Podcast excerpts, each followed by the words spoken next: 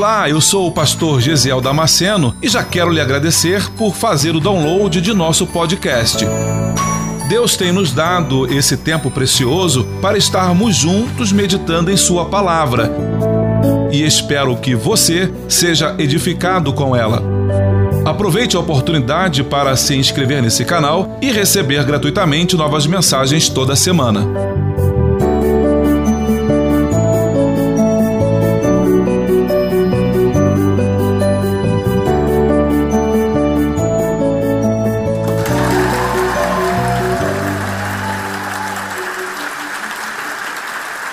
Gênesis capítulo 24, o versículo 1 diz assim: E era Abraão já velho e adiantado em idade, e o Senhor havia abençoado Abraão em tudo. E disse Abraão ao seu servo, o mais velho da casa, que tinha o governo sobre tudo o que possuía: Põe agora a tua mão debaixo da minha coxa, para que eu te faça jurar pelo Senhor, Deus dos céus e Deus da terra que não tomarás para meu filho mulher das filhas dos cananeus, no meio dos quais eu habito, mas que irás à minha terra e à minha parentela, e daí tomarás mulher para meu filho Isaque. E disse-lhe o servo: Porventura não quererá seguir-me a mulher a esta terra? Farei, pois, tornar o teu filho a terra de onde saíste? E Abraão lhe disse: Guarda-te que não faças lá tornar o meu filho. O Senhor dos céus, o Senhor, Deus dos céus, que me tomou da casa de meu pai e da terra da minha parentela e que me falou e que me jurou dizendo: A tua semente darei esta terra. Ele enviará o seu anjo adiante da tua face, para que tomes mulher de lá para o meu filho. Se a mulher, porém, não quiser seguir-te, serás livre deste meu juramento. Somente não faças lá tornar a meu filho. Então pôs o servo a sua mão debaixo da coxa de Abraão, seu senhor, e girou-lhe, e jurou-lhe sobre este negócio. E o servo tomou dez camelos dos camelos do seu senhor e partiu, pois com toda a fazenda de seu senhor estava em suas mãos. E levantou-se e partiu para a Mesopotâmia, para a cidade de Naó. E fez ajoelhar os camelos fora da cidade, junto a um poço de água, pela tarde, ao final do dia, ao tempo em que as moças saíam para tirar água. Aí agora nós vamos ler a oração de Eliezer. E disse: Ó oh, Senhor, Deus de meu senhor Abraão, dai-me hoje bom encontro e faze beneficência ao meu senhor Abraão. Eis que eu estou em pé junto à fonte de água, e as filhas dos varões desta cidade saem para tirar água. Seja, pois, que a donzela a quem eu disser, abaixa agora o teu cântaro para que eu beba, e ela disser, bebe, e também darei de beber aos teus camelos, que esta seja a quem designaste ao teu servo Isaque, e que eu conheça nisso, que fizeste beneficência ao meu Senhor. Eu confesso para os irmãos que essa semana, semana passada, eu estou com esse texto no coração desde a semana passada, e esse tem sido, durante a semana toda, desde a semana passada até hoje, o meu devocional tem sido dentro desse texto. E quando eu li esse texto, agora, recentemente, eu vi algo que eu nunca tinha visto antes. E eu fiquei surpreso e, diante do que o Senhor havia me mostrado, eu queria compartilhar o quanto antes essa palavra com a igreja. Mas Deus tem um tempo para todas as coisas. A narrativa que acabamos de ler nos conta a história de um pai, aqui nesse caso, Abraão, que envia alguém, Eliezer, de sua inteira confiança a uma terra distante, para buscar uma noiva para o seu filho Isaque. Por intermédio deste servo, o pai concede presentes valiosos. E você vai ver isso no texto mais adiante.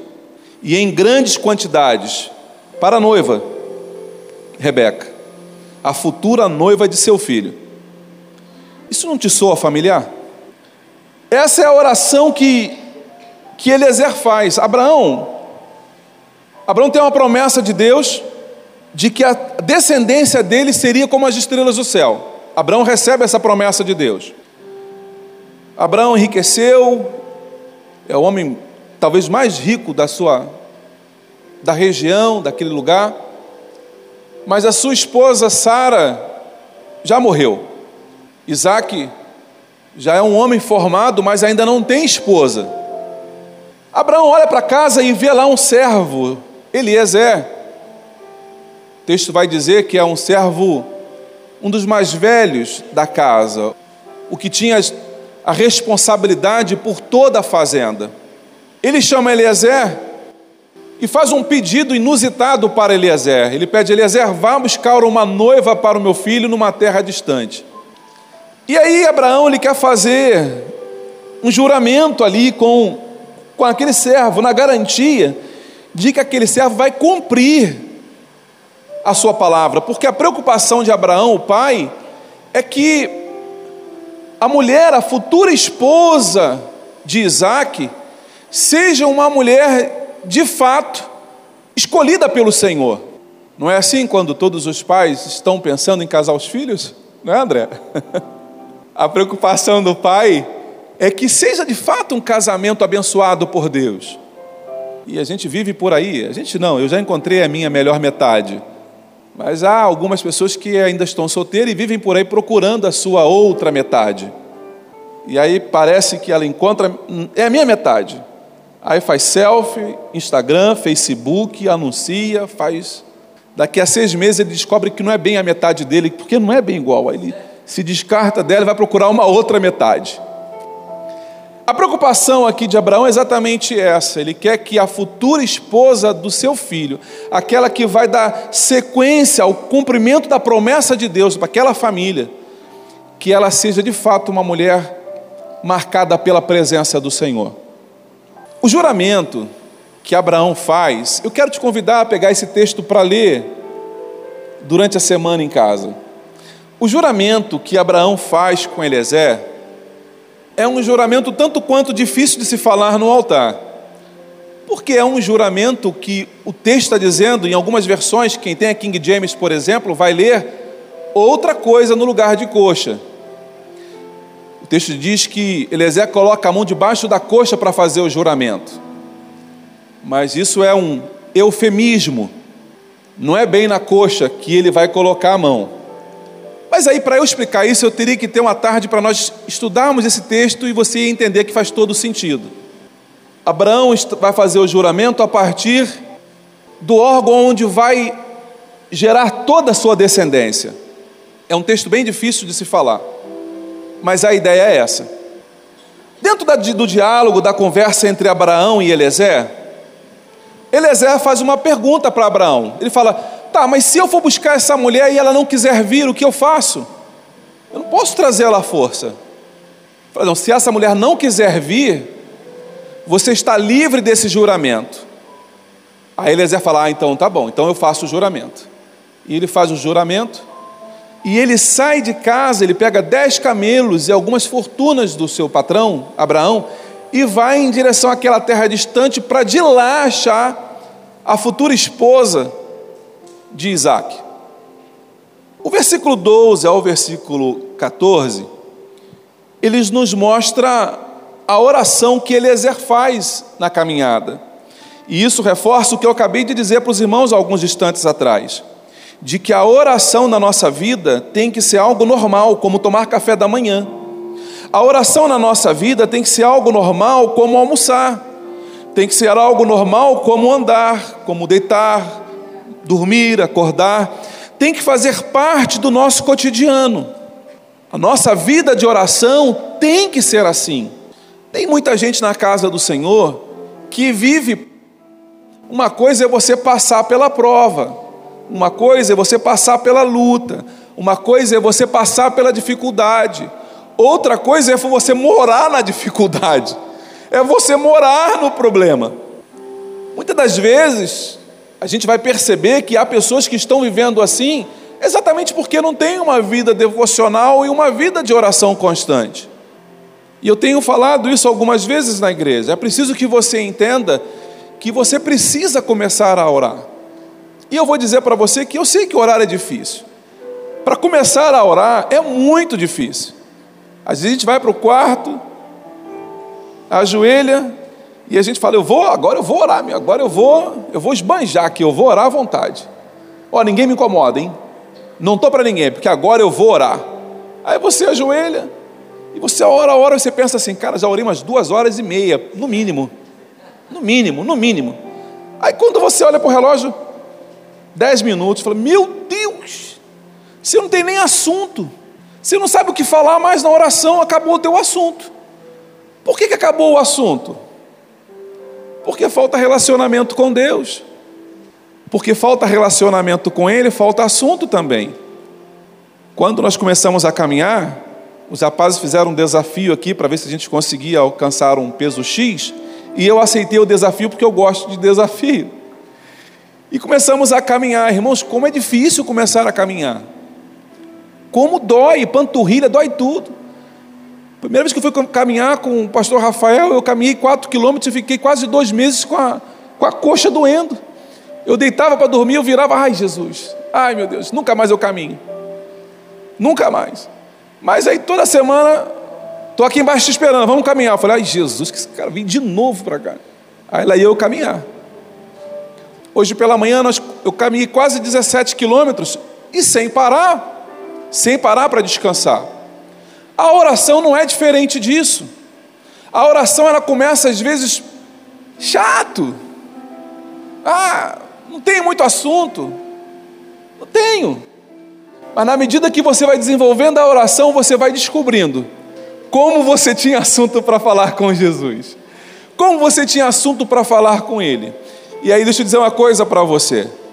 Se você começar assim, e você manter o foco, daqui a pouco vai ser preciso alguém bater na tua porta. Está na hora de almoçar, dá para parar de orar um pouquinho e vir almoçar? Porque é isso que você precisa, é começar a orar. Eu quero te incentivar a fazer isso. Exatamente isso que Eliezer vai fazer. Eliezer vai começar a orar. E o texto diz que ele faz isso. Ó oh, Senhor Deus do meu Senhor Abraão, dá-me hoje um bom encontro e faze beneficência ao meu Senhor Abraão. Olha, Eliezer fazendo intercessão. Eliezer está intercedendo pelo seu patrão.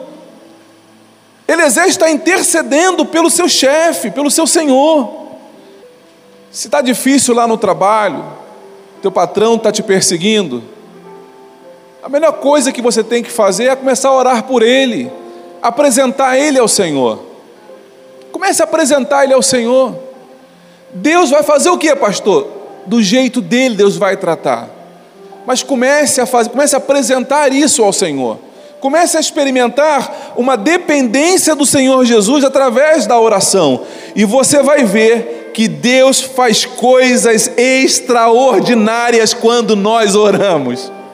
Um dia desse, alguém falou assim para mim: me perdoe, me perdoe. Há um tempo alguém veio falando: Pastor, o senhor está vendo aquilo, pastor? Falei: Estou. Mas o senhor não vai fazer nada? Falei: Eu estou orando. Está orando. Passa um tempo: Pastor, você viu, ó, você viu aquilo que Fulano, Fulano. Eu vi. E aí? Eu estou orando. Soa para algumas pessoas, eu sei. Eu sei que soa. Como indiferença Soa como que se não estou nem aí. Mas entenda como é difícil para mim me submeter à vontade do Senhor também. Como é difícil para mim entender que a igreja é dele que é ele que toma conta. De repente a coisa acontece e alguém fala: Pastor, o senhor viu o que aconteceu? Sim, eu sei. Caramba, pastor, e agora? Eu vou continuar orando a resposta veio sem eu precisar colocar a minha mão. A resposta do Senhor veio sem eu precisar ir lá e. Então não se pode dizer, foi o pastor que fez. Não, não fui eu. Foi o Senhor. O que eu fiz foi só apresentar para Ele. Eu quero te incentivar nesta noite a começar a dedicar a sua vida a uma vida de oração. Eliezer aqui ele faz isso, ele vai interceder por Abraão. Mas você já vai entender onde nós vamos chegar. Como dizia o pastor Raimundo Lino, meu, um pastor que eu tive, eu estou só fazendo a introdução do texto, mas eu quero fazer isso de forma que você nunca mais se esqueça desse texto. Eliezer faz a oração dele, e eis que estou, de repente ele se vê em pé junto à fonte de água, e ele percebe que as filhas dos varões dessa, daquela cidade saem para vir tirar água. Aí ele diz: Seja, pois, que a donzela a quem eu disser, abaixa agora o teu cântaro para que eu beba, e ela disser, bebe.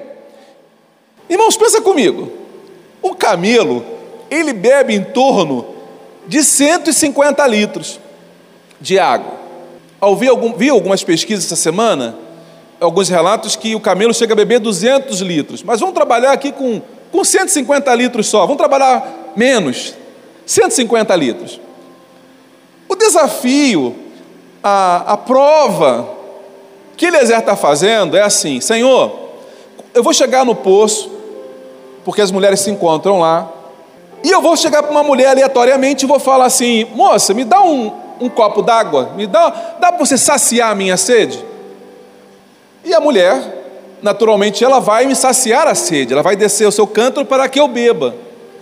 Mas não somente eu, essa mulher também vai dar água para os meus camelos. E nós estamos falando de dez camelos. Por baixo, por baixo, 1.500 litros de água é uma caixa d'água. Isso já é um trabalho difícil para um homem fazer. Imagine uma mulher que vai ter que pegar a corda, jogar lá no poço e vir puxando aquele baldinho, talvez de 5 litros, para encher o cântaro, jogar na pia para o camelo beber. Esse trabalho durou mais ou menos aí uma hora e meia a duas horas, aquela mulher tirando água do poço. A prova que Eliezer está fazendo é essa: essa mulher tem que ser aí uma, uma mulher maravilha, para tirar água do poço, para dar água para 10 camelos, 1.500 litros de água. Essa mulher tem que ser uma, uma fortaleza. Esse é o desafio dele. Eu fico imaginando se Eliezer fizesse isso hoje, um desafio como esse. Será que ele ia voltar para a terra dele sem a noiva? Creio que não. Se a mulher fizer isso, eu vou entender que ela é escolhida por ti. Aí ela, ele faz essa oração. O interessante desse texto é que essa história ela é narrada três vezes. Chega a ficar cansativo de ver, porque primeiro é a oração de Eliezer. Depois do versículo 15 ao versículo 20, é o fato acontecido, é, são os acontecimentos agora. Aí no acontecimento é assim: ele chega no poço, e sucedeu que antes que ele acabasse de falar, olha aí a oração. Antes que ele acabasse de falar, antes que ele acabasse de orar, a resposta veio. Você consegue se sentir animado hoje para começar a orar ao Senhor e aclamar ao Senhor? Você, isso aqui serve para você de incentivo. Ele ainda não tinha acabado de orar e a resposta da sua oração já estava chegando. Deixa eu dizer uma coisa para você. Eu quero e preciso te incentivar nesta noite a começar a buscar no trono da graça a resposta daquilo que você precisa. Deus não vai frustrar os teus propósitos. Deus não vai deixar você frustrado. Comece a buscar em Deus a resposta para aquilo que você precisa. Eu sou testemunha do que Deus tem feito na minha vida por causa da oração e eu quero te incentivar com isso. E eis que Rebeca, que havia nascido em Abetuel, filho de Milca, mulher de Naó, irmão de Abraão, saía com seu cântaro no ombro. E a donzela era muito formosa à vista, ela era bonita, ela era virgem, a quem varão nunca havia conhecido, e desceu à fonte e encheu o seu cântaro e subiu. Você consegue perceber isso? Ela é uma mulher com foco. Ela não se distrai por qualquer coisa. Ela não se deixa distrair por qualquer paisagem, por qualquer cena. Ela desce ao poço para pegar água. E ela é o que ela faz. Ela desce, vai no, no poço, enche o seu cântaro, coloca no ombro e vai subindo de novo. Texto diz que quase que Eliezer perde a moça, porque a primeira coisa que chamou a atenção nele, por isso que ele vai mostrar aqui no texto, é a beleza daquela mulher. Ela é uma mulher bonita, ela é formosa. Ele não está dizendo que ela é sensual, ele está dizendo que ela é bonita.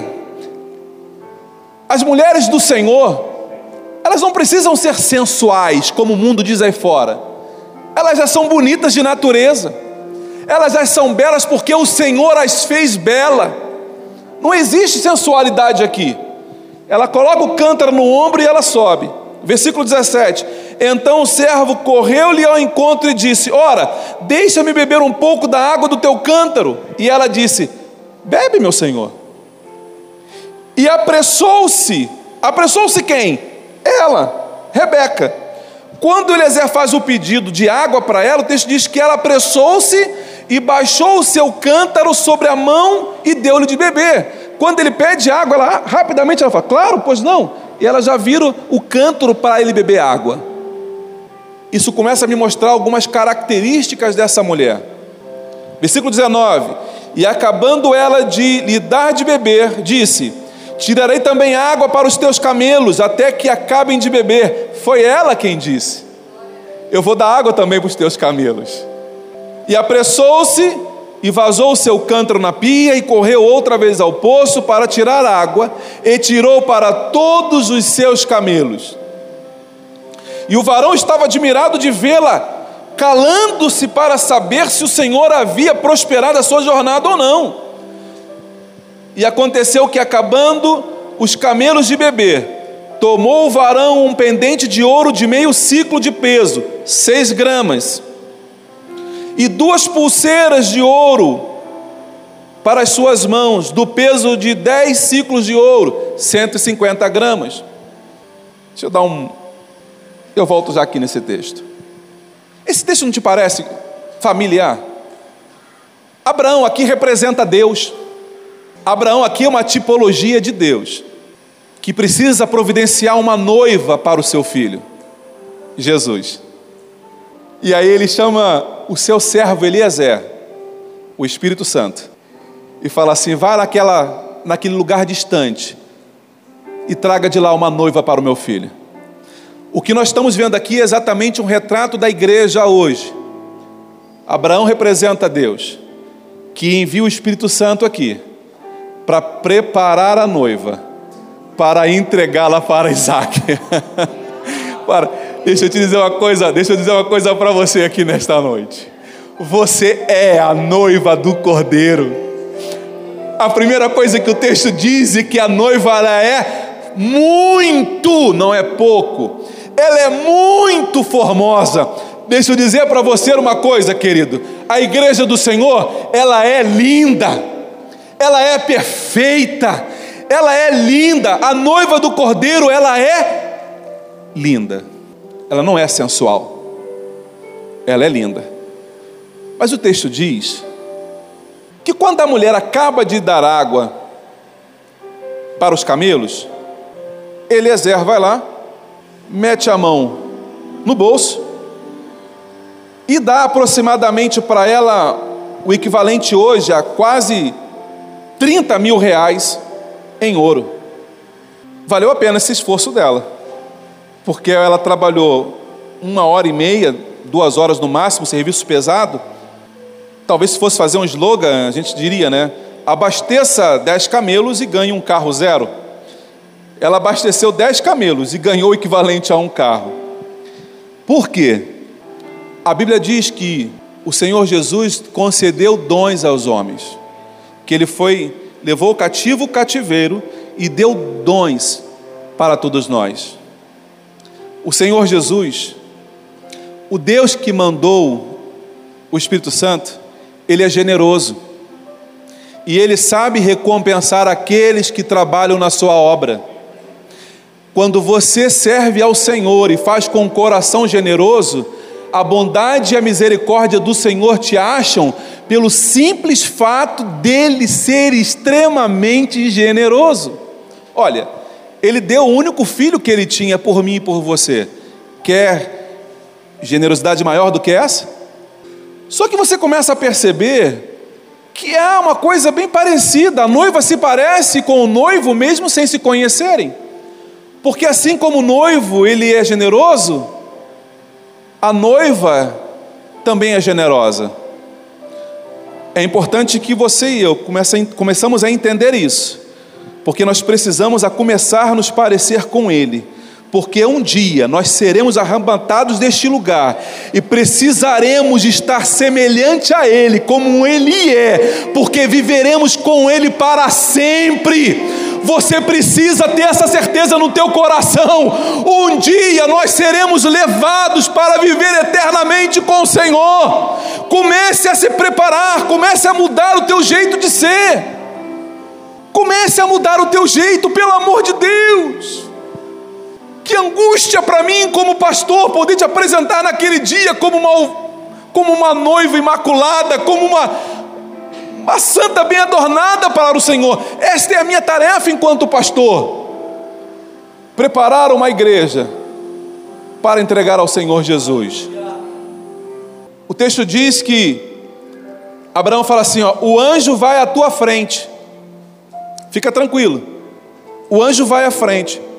Mas na narrativa você não consegue visualizar o anjo. Mas Abraão diz que o anjo, e aqui o anjo é com letra maiúscula, então representa o próprio Senhor Jesus, que o anjo vai à frente para preparar o caminho. Significa dizer que Deus está garantindo o teu sucesso. Quando o texto diz que o Senhor vai na frente, é para Ele garantir que aquilo que você vai fazer vai ter a ajuda do Senhor Jesus. Quantas vezes a gente vai fazer alguma coisa e a gente percebe que efetivamente a gente fez tão pouco daquilo? Alguém fez por mim. Quantas coisas já conquistei que efetivamente eu falando, eu, eu, eu posso dizer que eu contribuí muito pouco para aquilo. Não posso dizer que veio de mão beijada, mas posso dizer que alguém preparou o caminho que alguém facilitou para mim, que alguém me ajudou na estrada. Deus, ao enviar o seu anjo na frente, indica a abertura do caminho. Ele terá ajuda, ele não vai só. Deixa eu dizer uma coisa para você aqui nesta noite. Deus está mandando anjos à tua frente para preparar o caminho. O que você está precisando, aquilo que você tem orado e buscado ao Senhor. E aí, eu creio que essa palavra não é para todos. Mas existe aqui alguém que tem buscado ao Senhor dia e noite, e tem chorado ao Senhor pelas madrugadas, para você eu quero te dizer: o Senhor já mandou um anjo na frente para preparar o teu caminho. Romanos 8, 27 diz: Porque o Espírito intercede pelos santos de acordo com a sua vontade. Por isso que nós dizemos aqui que Eliezer representa o Espírito Santo, porque ele faz o trabalho de um intercessor. O versículo 13 e o 14 nos mostra os critérios para se identificar a noiva. Eliezer quer saber como é que é essa noiva. A noiva deverá estar junto da fonte de água. Olha a proposta de Eliezer.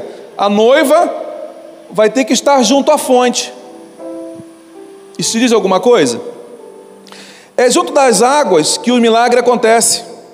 Nas águas que a filha de Faraó recebeu Moisés. Foi no poço que Jacó encontrou com Raquel. Foi no poço que a samaritana se encontrou com Jesus. O poço aqui fala da palavra. A igreja que o Senhor está vindo buscar é uma igreja que tem intimidade com a palavra. A noiva que o Senhor está vindo buscar, ela tem intimidade com a palavra dele. Como é que está a tua vida de devocional? Como é que está a tua vida? Como é que você tem buscado a presença do Senhor? O quanto você tem lido a palavra do Senhor? Ou ela serve apenas como um amuleto para você que fica em cima do armário a ser? Aberto no Salmo 91, deixa eu te dizer uma coisa para você.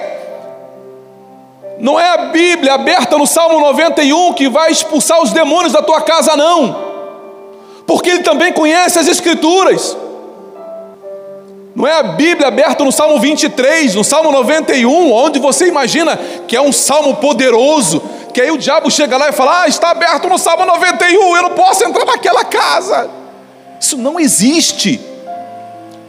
O que existe é que quando o diabo chega perto da tua casa, ele olha para você e fala: Ah, aquele ali tem intimidade na fonte, aquele ali tem intimidade com a palavra, aquele ali vive a palavra do eterno, com ele eu não posso, eu não posso chegar lá, porque ele tem autoridade sobre mim. Deixa eu dizer uma coisa para você: você precisa encontrar o caminho da fonte.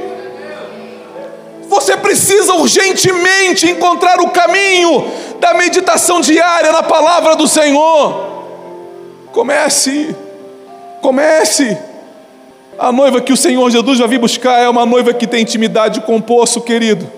Se você não tem intimidade com a palavra do Senhor, eu lamento te dizer, você não faz parte dessa noiva, porque o texto está dizendo para mim de forma muito clara e contundente que a noiva do cordeiro tem intimidade. Tem muita gente que pensa que é só o pastor que tem que ler Bíblia, que é só o pastor que tem que estudar a Bíblia. Eu não estou falando de curso de teologia, pelo amor de Deus, me entenda.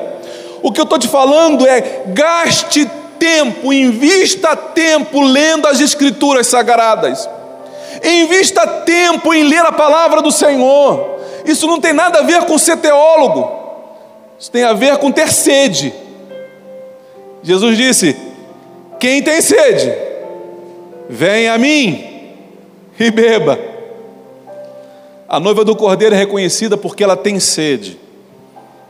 Quantos aqui nesta noite têm sede pela palavra do Senhor? O que, que te faz vir à igreja? O que, que te motiva a vir à casa do Senhor?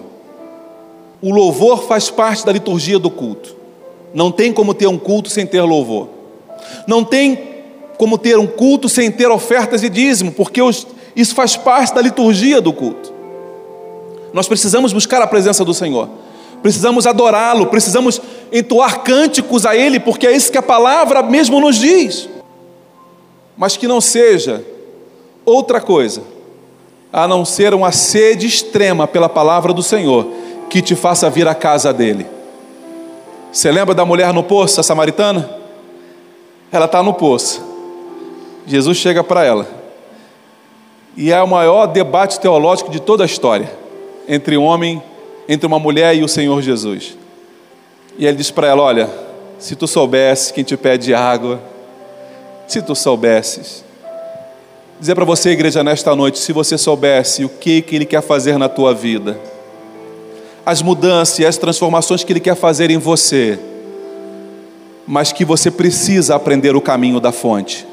Você precisa entender que há um caminho para isso. A noiva se mostrará obediente e generosa. Quando Eliezer pede água, ela poderia dizer: Ô, oh, igual a samaritana. Eu não te conheço, cara. Por que está me pedindo água? Ô, oh, te manca, cara. Tu quer água? O poço está aberto. DTJ. Dá teu jeito aí, ó. Pede a outra aí, que eu vou embora. Não. Rebeca é, é obediente. A noiva que o Senhor Jesus está vindo buscar, ela é obediente. Ela se submete. Ela ouve e ela obedece. Se você não obedece, lamento te dizer, você não se parece com a noiva do cordeiro. Porque a noiva do cordeiro ela é obediente.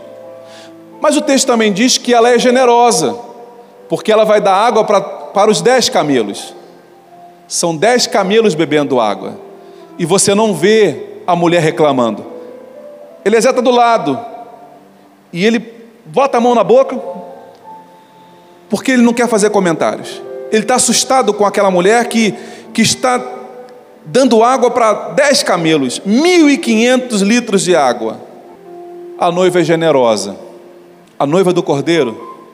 A noiva que o Senhor vai vir buscar. Ela é generosa ela é liberal, ela dá, ela ajuda, ela se estende, ela faz mais do que ela pode, porque aqui, pensa comigo, encher uma caixa d'água no braço, tirar água do fundo do poço. Eu quero falar bem rapidinho de três características marcantes da noiva.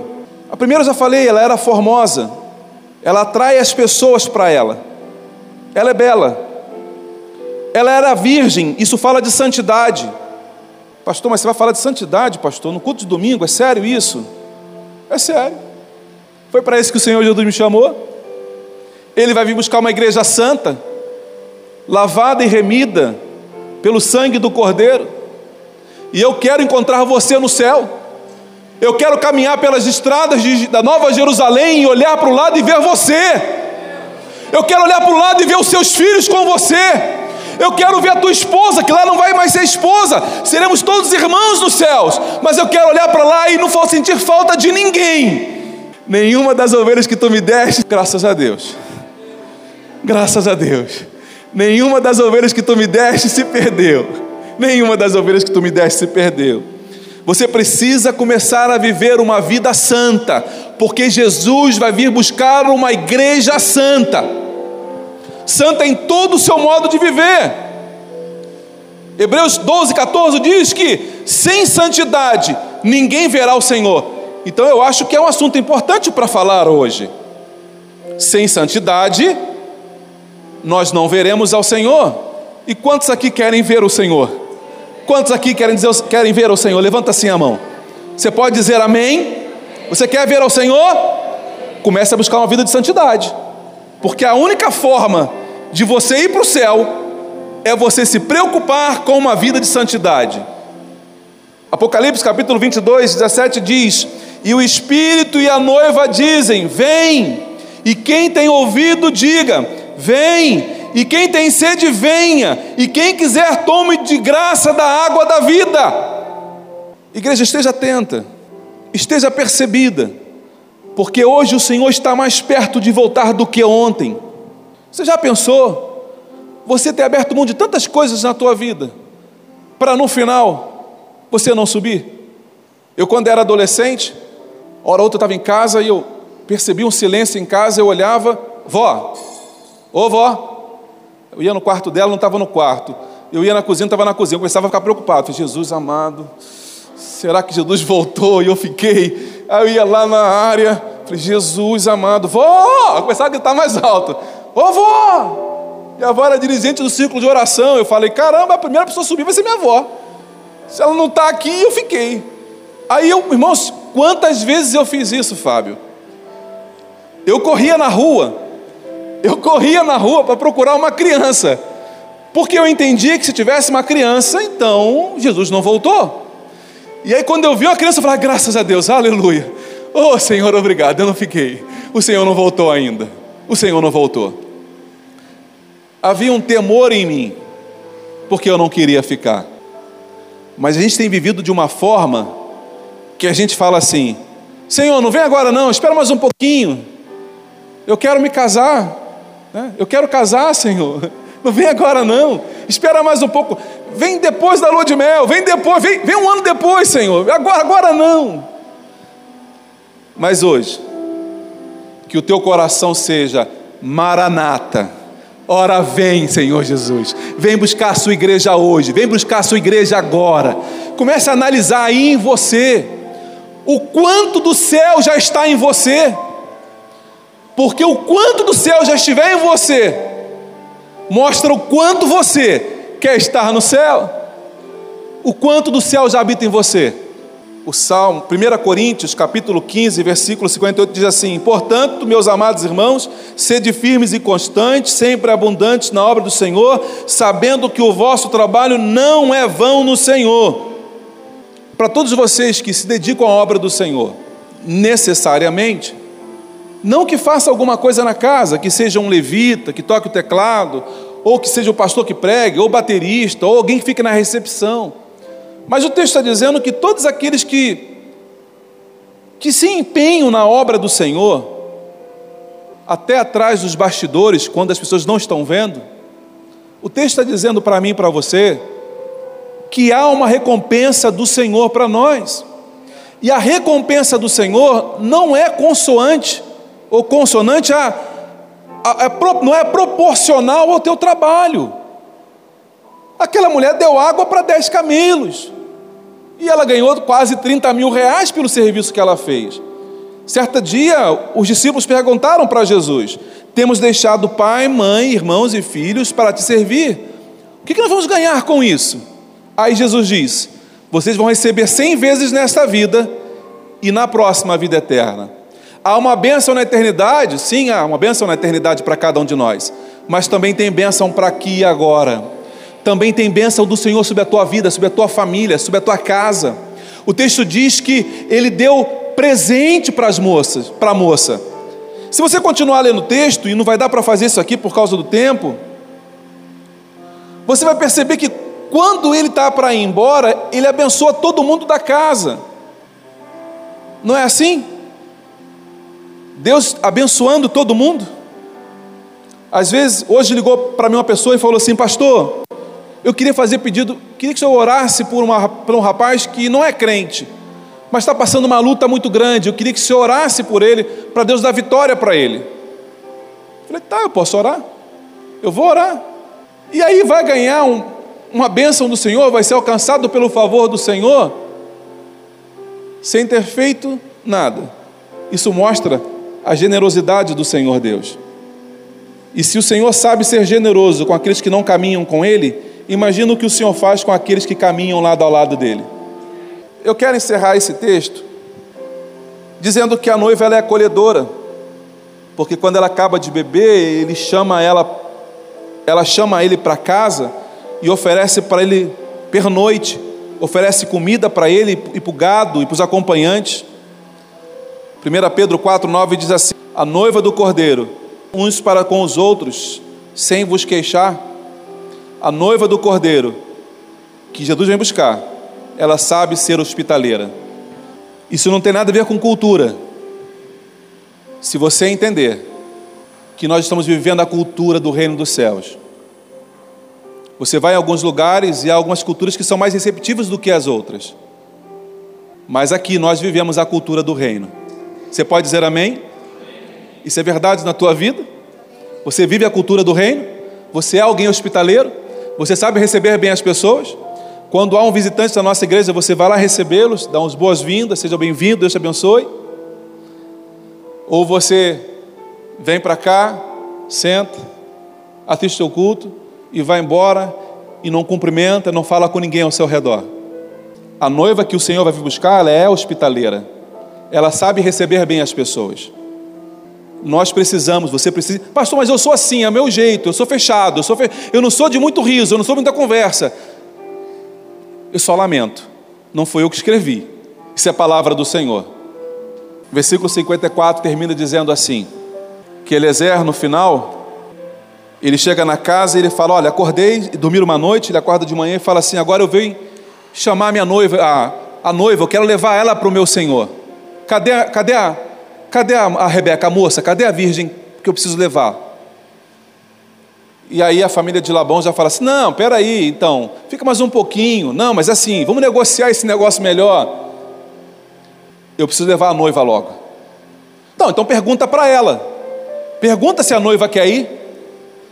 Então deixa eu abrir um parênteses aqui. Se você pegar o texto para ler, você vai perceber que a noiva tinha escolha. A noiva poderia falar: Eu não quero ir. Então a noiva poderia dizer: Eu não quero. E aí o empregado estava livre do juramento dele, lembra? Era uma opção da noiva não ir. Eu não vou entrar em questões teológicas, mas falar sobre predestinação tem sido uma derrocata de muita gente. O texto deixa bem claro para mim aqui que se a noiva não quisesse ir, ela não seria levada à força. Ah, eu sou um predestinado, eu, eu posso fazer o que eu quiser que eu vou para o céu. É? Deixa eu te dizer uma coisa, não pensa assim não. Não, eu sou um predestinado, eu, eu, eu, eu estou predestinado. Não é o que o texto está dizendo. A noiva não era obrigada a ir. Ela podia recusar ir. E aí ele pergunta para ela: E aí, você quer ir com ele? E ela fala: Eu quero. Quantos aqui querem subir com o Senhor Jesus? Quantos aqui desejam subir com o Senhor quando a trombeta tocar. Então comece a comece a preparar o teu ouvido, querido. Comece a treinar o teu ouvido. Comece a treinar o teu ouvido, porque já já a Bíblia diz que a trombeta vai tocar e nós seremos arrebatados e encontraremos com o nosso Isaac nos céus. Nós seremos arrebatados e encontraremos com o Senhor Jesus nos ares e moraremos com Ele na eternidade. Você acabou de ouvir mais um podcast. E se você foi edificado com essa mensagem, compartilhe com outras pessoas. Até o próximo encontro.